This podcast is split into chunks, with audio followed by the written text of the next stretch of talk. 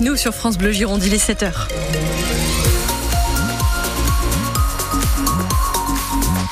L'info Thomas Cognac. Et tout va bien sur les routes de la Gironde, Mariotos Écoutez, il n'y a pas de grosses difficultés à vous signaler sur les grands axes. Tout va bien sur la rocade pour le moment. Ça commence à avoir un petit peu de monde peut-être sur la 10 en direction de Bordeaux, mais enfin ça reste très léger. Tout roule. Avec les transports en commun dans le centre-ville de Bordeaux, ça circule normalement, sauf pour la ligne de bus 87 en ce moment. Euh, la ligne de bus 87 qui relie Villeneuve à Pessac Centre. Donc attention dans ce secteur. Partout ailleurs, aucune difficulté à vous signaler. Pour la météo, normalement le reste sec mais froid aujourd'hui. Oui, on en parlait à l'instant avec Kevin, hein, qui était en Haute-Gironde. 0 degré ce matin du côté de Saint-Savin, 5 pour Bordeaux, 2 petits degrés à Libourne. Ça s'est bien rafraîchi par rapport à hier. Les températures seront en revanche plus douces cet après-midi. 13 degrés sur la métropole bordelaise, 12 sur le bassin d'Arcachon. Du soleil un petit peu ce matin avant que les nuages ne gagnent la partie dans l'après-midi. La colère à nouveau des viticulteurs girondins. Présent depuis tôt ce matin devant les entrepôts de Castel à Blanquefort, l'un des très gros négociants bordelais, comme il l'avait fait la semaine dernière devant les grands chais de France à Landiras. Bonjour Guillaume Grandot. Bonjour. Vous êtes co-secrétaire des Jeunes Agriculteurs 33. Vous faites partie de ceux qui appellent à manifester. Comment se passe euh, cette mobilisation du matin? Bon, pour l'instant, tout se passe bien. Nous nous sommes mis en place euh, à 5 heures. Euh, nous allons commencer les actions euh, d'ici une petite demi-heure pour euh, bloquer les entrées et essayer de, de discuter avec des représentants de, du négoce Castel. L'objectif, c'est comme la semaine dernière, c'est qu'il n'y ait plus un seul camion qui entre ni qui sorte? Ah oui, oui, bon là les entrées sont bloquées, donc il n'y a rien qui rentre et qui sort.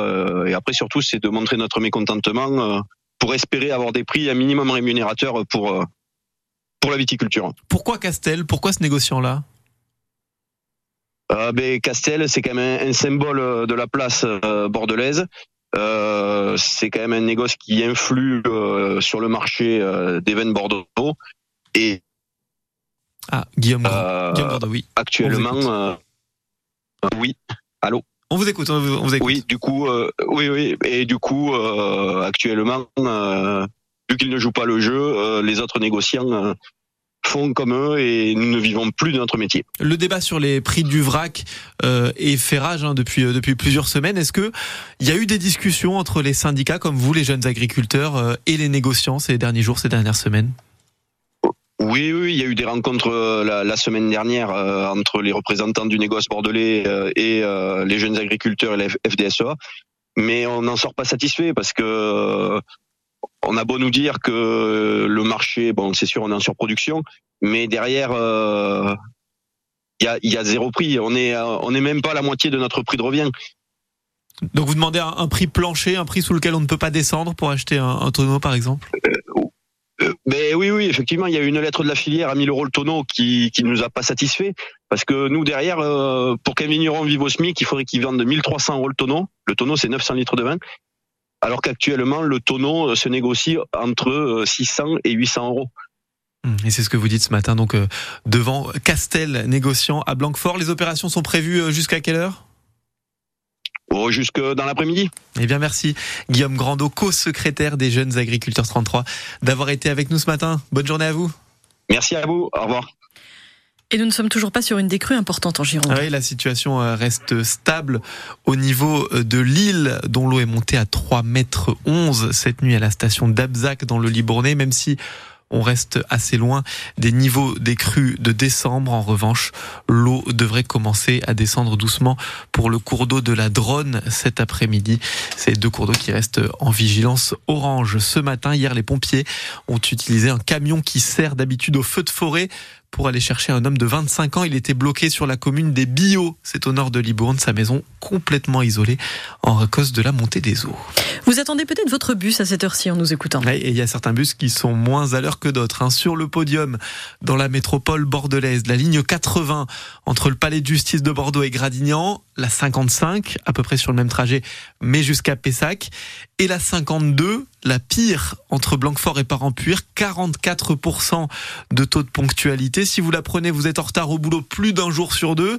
ces retards, le directeur général de Keolis Bordeaux Métropole, Pierrick Poirier, les reconnaît, mais dit-il, c'est à cause des gros changements qu'il y a eu sur le réseau de transport en commun le 1er septembre. Qui dit évolution du réseau dit euh, temps nécessaire de calage pour que le réseau s'adapte à, son évolution, que ce soit aux conditions de circulation, à la charge qui est observée, aux prises d'habitude de tout le monde, je dirais, euh, nos conducteurs, les utilisateurs, les, usagers de la route. Donc ça prend un peu de temps. Et puis on a un autre motif qui est sur lequel on travaille d'arrache-pied depuis euh, maintenant toute l'année 2023, c'est notre besoin en recrutement. Hein. Nous sommes une entreprise qui recrute près de 200 conducteurs par an. Euh, et comme dans euh, beaucoup de métiers et toute la profession du transport urbain et urbain, on a été confronté à des plus grandes difficultés de recrutement que par le passé. Donc ça nous a aussi occasionné des difficultés pour euh, réaliser l'ensemble de l'offre de transport euh, sur la période de l'automne 2023. Et d'après Keolis, il manquait une soixantaine de chauffeurs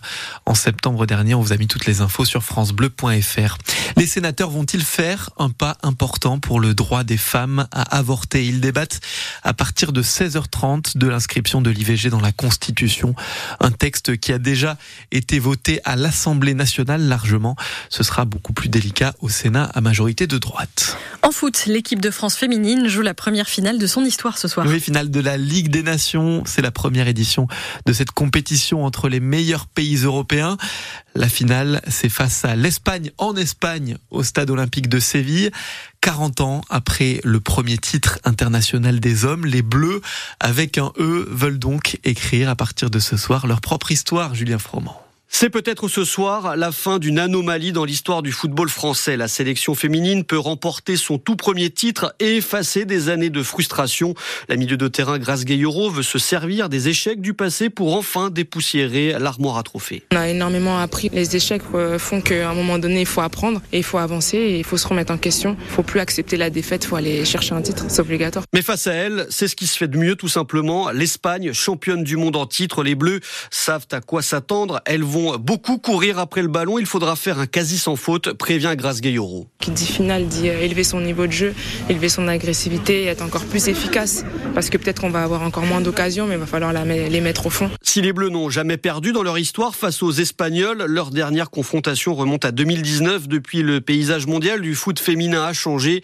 Les Bleus ont l'occasion ce soir d'entrer à leur tour dans ce nouveau monde avec un premier sacre continental. Et le coup d'envoi de cette finale de la Ligue des Nations, c'est donc à 19h.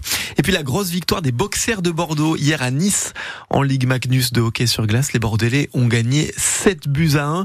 Ils restent quatrième au classement et s'ils veulent garder cette place et donc recevoir pour un éventuel match décisif en quart de finale, eh bien les boxers devront prendre minimum un point contre Anglette vendredi à Mériadec pour le dernier match de la saison régulière. Match qui sera encore une fois à guichet fermé.